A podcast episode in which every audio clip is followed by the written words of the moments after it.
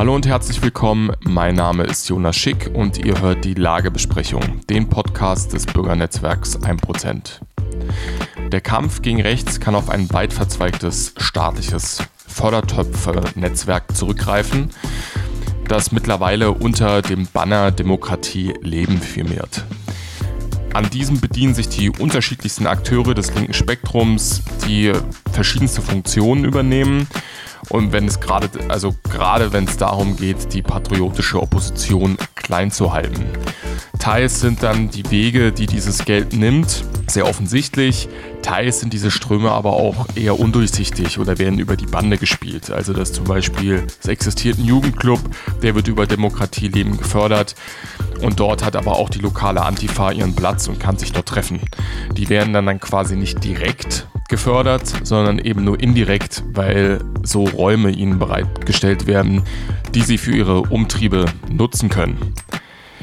Außer Frage steht also, dass die gesamte außerparlamentarische Linke von diesen staatlichen Fördertöpfen profitiert. Ein Ort von so vielen in Deutschland, in dem dies klar und deutlich zu spüren ist, ist Ulm in Schwaben. Hier arbeiten linksextreme Akteure Hand in Hand mit in Anführungszeichen gemäßigten Strukturen. Äh, dass man dieses Treiben aber nicht einfach so ablaufen lassen muss und dem nichts entgegensetzen könnte, das hat äh, die junge Alternative vor Ort bewiesen, also dass man dem Ganzen eben auch ein Ende bereiten kann, wenn man möchte, indem sie in Zusammenarbeit mit der Mutterpartei und im Vorfeld ganz klar Druck gemacht hat, was die Offenlegung der linksextremen Strukturen vor Ort angeht. Ich habe mit Franz Schmidt, stellvertretendem Vorsitzenden der JA Bayern und Vorsitzender der AfD Neu-Ulm, über diese erfolgreiche Arbeit gegen eben jene linksextremen Strukturen in der Region, wie zum Beispiel das Kollektiv 26, gesprochen. Hallo Franz, herzlich willkommen auf der Lagebesprechung. Grüß dich Jonas, ich freue mich dabei zu sein. Franz, ähm, der Anlass, warum wir uns äh, hier auf ein Gespräch zusammensetzen digital, ist, dass in Ulm und der Umgebung von Ulm, also im Schwabenland, im südlichen Schwabenland, ähm, über längere Zeit jetzt schon ein Kampf tobt um linke und rechte Räume. Ähm, es geht da vor allem oder ging vor allem um den Raum, den die IB, ähm, IB Schwaben angemietet hatte. Ähm, vor allem das äh, sogenannte Kollektiv 26 hat dagegen mobil gemacht. Es gab Demos. Ähm, das Ende vom Lied war, ob jetzt ob es jetzt am Druck äh, äh lag oder nicht, sei mal dahingestellt, aber dass ähm, die IB den, den Raum verlassen musste. Ähm, du hattest dich in dieser ganzen Affäre hinter die IB gestellt. Warum? Ja, ich habe mich hinter die IB gestellt äh, aus einem ganz klaren Grund. Äh, für mich ist die IB äh, eine wichtige Vorfeldorganisation der AfD. Äh, die IB ist für mich äh, eine Vereinigung junger Menschen, die sich eben für den Erhalt der deutschen und europäischen Identität einsetzt und deswegen natürlicher Verbündeter eigentlich von uns sein muss. Und deswegen habe ich mich damals auch äh, per Pressemitteilung hinter die IB gestellt und habe dann da praktisch die, die Hexenjagd, die da stattgefunden hat, äh, kritisiert. Ähm, ja, wie gesagt, es ist äh, durch, durch die ganze Tageszeitung, durch die ganzen lokalen Medien gegangen, dass die identitäre Bewegung hier Räumlichkeiten hat und wie schlimm das sei.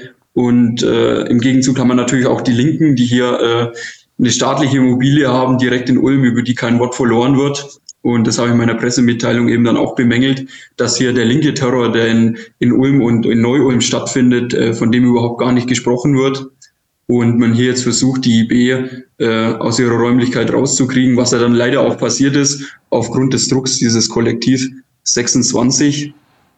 Ähm, genau. Also siehst du es als wichtigen Bestandteil allgemein für äh, das patriotische Milieu, dass man da die Reihen für, auch für, gegen solche Angriffe dann auch erstmal geschlossen hält? Egal jetzt mal, ob man vielleicht in bestimmten Details unterschiedlicher Ansicht ist. Auf jeden Fall. Auf jeden Fall sollten wir zusammenhalten und äh, uns da gegenseitig unterstützen. Und es funktioniert bei uns in Ulm und Neum eigentlich hervorragend, die Arbeit mit dem patriotischen Vorfeld. Äh, ich habe mich da nie distanziert. Äh, man hat immer wieder versucht, mich da äh, ja, irgendwie dran zu kriegen oder so. Aber ich bin da immer standhaft geblieben und äh, ganz, ganz getreu meinem Motto, wer sich distanziert, verliert. Gilt dieses Motto auch noch äh, nach der Neueinstufung des äh, VS äh, von JA und ähm, auch uns? Äh, die gilt deswegen genauso, ja. Nun habt ihr ja selbst äh, Druck aufgebaut, ähm, nämlich aufs äh, Kollektiv 26. Ähm, und die, die am, äh, am Anfang noch so höhnisch über den Auszug der IB äh, gelacht haben oder sich erfolgreich gewähnt haben, die mussten jetzt selbst ihren Laden quasi dicht machen. Äh, was genau ist da vorgefallen oder welche Mechanismen ähm, wurden in die Wege geleitet, damit dann, ja, damit es auf einmal zum jähen Ende dieses Kollektiv 26 gekommen ist? Ja, wir hatten natürlich äh, Grund, dass wir uns da überhaupt so sehr engagiert haben, war natürlich das, dass wir brutale Probleme mit der Antifa hatten bei uns. Also ich bin seit vier Jahren Kreisvorsitzender in Neu-Ulm und wir können eigentlich keine öffentliche, öffentliche Veranstaltung machen, ohne dass wir dann äh, jede Menge Antifa vor der Tür haben äh, wir wurden teilweise auch schon von den, von den Linksextremen äh, auf Corona-Spaziergängen angegriffen, mit Farbbeuteln und mit Flaschen beworfen. Und wir sind dann zu einem Punkt gekommen und haben gesagt, äh, wir müssen jetzt was machen gegen die Gruppe. Das können wir uns so nicht bieten lassen. Auch die Geschichte mit der IB und der Immobilie hat da mit reingespielt und haben uns natürlich überlegt, äh, wie gehen wir das Thema an? Wie können wir erst mal gucken, was, was diese Gruppe kollektiv äh, für eine Struktur hat. Und dann sind wir da auf unsere Abgeordneten in Bayern und Baden-Württemberg zugegangen. In Bayern der Christoph Meyer und in Baden-Württemberg eben der Ruben Rupp und haben mit denen dann eine parlamentarische Anfrage gestartet im jeweiligen, in dem jeweiligen Landesparlament. Und da haben wir dann die interessanten Infos eben bekommen, dass diese, dieses kollektiven Personenzusammenschluss äh, äh, von Personen ist, die eben Straftaten verharmlost und Solidaritätsbekundungen mit Straftätern des linksextremen Spektrums veröffentlicht und dass diese, dieses Kollektiv eben schon seit 2013 vom VS beobachtet wird. Und wir haben dann mit den Infos direkt eine Pressemitteilung äh, veröffentlicht, in denen wir drei dann gefordert haben, dass die Städte Ulm und Neu-Ulm eben hm, eine Kampagne fahren, um die Bürger eben über dieses gewaltorientierte Antifa-Problem aufzuklären, das vor ihrer Nase praktisch stattfindet. Kam natürlich nicht dazu. Es wurde natürlich totgeschwiegen äh, von, von den Städten. Wir haben dann auch die Landesregierung von Bayern und Baden-Württemberg aufgefordert zu erklären, warum die Gruppierung schon seit 2013 vom VS beobachtet wird. Diese Info aber totgeschwiegen wurde bis zu dem Zeitpunkt, wo wir den Druck aufgebaut haben. Da haben wir natürlich auch keine Antwort bekommen. Aber das war so der erste Schritt, äh, den wir auf der parlamentarischen Ebene gefahren sind, um da den Stein so ein bisschen eben ins Rollen zu bringen. Und dann haben wir uns als junge Alternative Schwaben zusammengehockt und überlegt, ja, wie können wir dann Druck auf dieses Kollektiv jetzt noch erhöhen. Und dann haben wir gesagt, äh, wir gehen da jetzt direkt äh, vor ihre Haustüre an ihr, an ihr Zentrum, wo die sich eben regelmäßig treffen. Äh, das ist ein alter, ein alter Wehrturm, äh, der gehört der Stadt, da sind die drin praktisch. Und da haben wir dann eine Aktion mit Hinweistafeln gemacht, auf denen stand dann drauf, wegen Extremismusverdachts geschlossen. Und diese Schilder haben wir praktisch um diese Immobilie aufgebaut, um da eben nochmal so auf die, auf die linken Umtriebe in der Immobilie hinzuweisen. Und das hat wunderbar funktioniert. Das war eine schöne Zusammenarbeit von Partei und äh, Vorfeld und der Jugendorganisation. Und das hat dann schlussendlich dazu geführt, dass der Druck auf dieses Kollektiv äh, so hoch war, dass sie dann schlussendlich deswegen wahrscheinlich auch äh, sich aufgelöst haben. Nun hattest du die indirekte Verstrickung der Stadt Ulm schon erwähnt, dadurch, dass ihr dieser Turm gehört. Ähm, es ist ja nicht ungewöhnlich, dass äh, ganz ein Großteil der linken Strukturen jetzt ähm, nicht immer unbedingt gleich die extremsten davon, aber äh, sagen wir mal, dann die Strukturen, die wiederum die extremsten Strukturen auch noch beherbergen. Ähm, das läuft dann ja alles ineinander über. Ähm, dass gerade die von diesem Demokratie-Leben-Netzwerk der Bundesregierung, äh, was, über die, was über das Familienministerium, über das Sozialministerium da gesteuert wird, dass dort Zuschüsse landen. Hat sich äh, sowas ähnliches bei eurer Anfrage, bei, eurer, bei euren Anfragen auch im Landtag ähm, da ergeben, was denn diese ganzen Strukturen innerhalb von Ulm äh, angeht, ob die am Ende auch wie so üblich äh, an diesem riesigen Tropf hängen?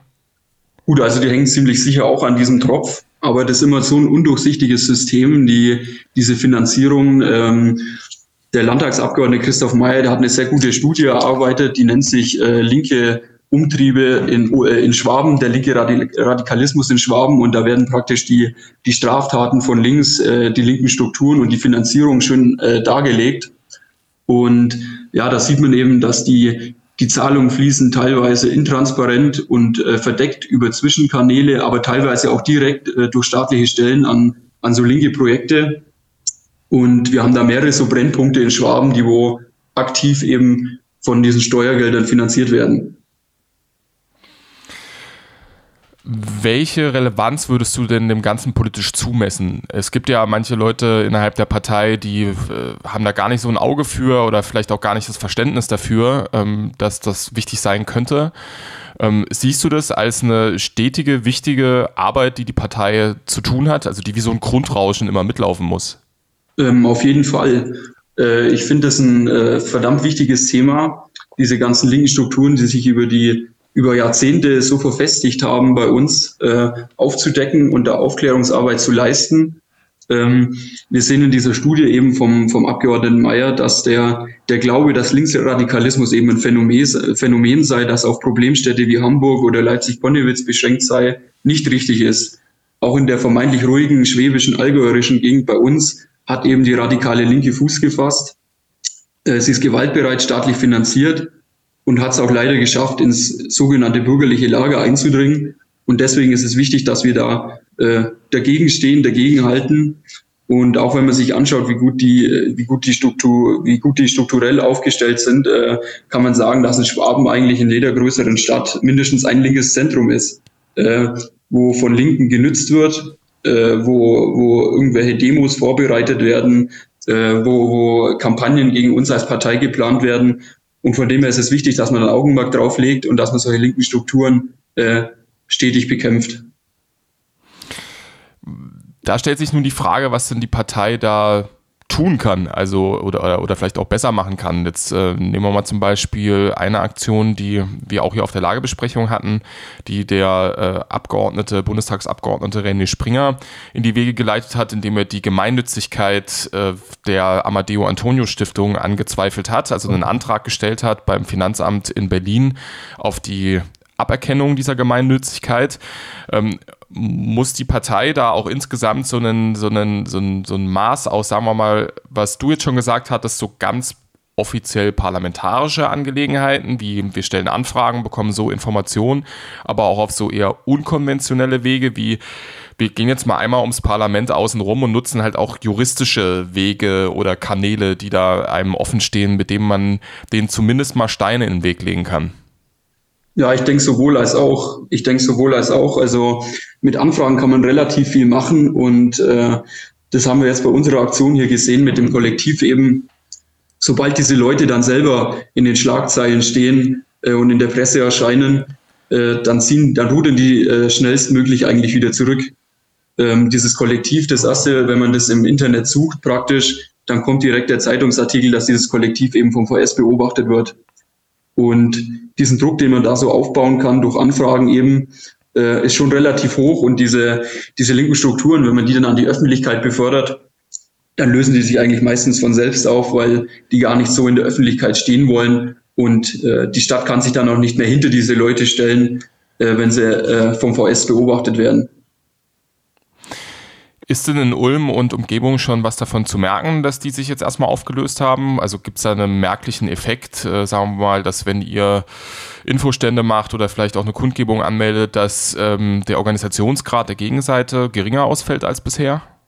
Gut, wir merken das schon, dass die dass sie ihre Arbeit eingestellt haben. Es gab äh, jedes Jahr eigentlich an, Anfang des Jahres einen Bericht von, von, diesen, von dieser Gruppe, die die äh, in Anführungszeichen rechten Umtriebe hier in, in Ulm und Neu-Ulm äh, dokumentiert. Dieser Bericht ist bis heute nicht da. Der, der letzte Eintrag, den sie hochgeladen haben, der war, in, äh, der war im November oder Dezember, als die Homepage ist tot. Ähm, wir wurden früher immer mal wieder, wenn wir Infostände hatten, wurden die auch äh, direkt fotografiert und online gestellt, dass wir hier wieder Infostände haben. Das passiert auch nicht mehr. Also es ist äh, eine mögliche Verbesserung. Äh, wir werden demnächst auch mal wieder eine öffentliche Veranstaltung dann in Neu-Ulm haben und dann werden wir mal sehen, ob dann überhaupt noch Linke vorbeikommen, um zu demonstrieren. Franz, ich danke dir fürs Gespräch und die Darlegung äh, eurer besonderen Verhältnisse in Ulm und wünsche dir und der jungen Alternative in Schwaben natürlich weiterhin viel Erfolg bei der Arbeit. Ich danke dir fürs Gespräch, Jonas. So, liebe Zuhörer, das war Franz Schmidt, sowohl stellvertretender Vorsitzender der JA Bayern als auch Vorsitzender der AfD in Neu-Ulm zum erfolgreichen Kampf gegen die Linksextremen vom Kollektiv 26. Und wir hören uns dann zur nächsten Lagebesprechung.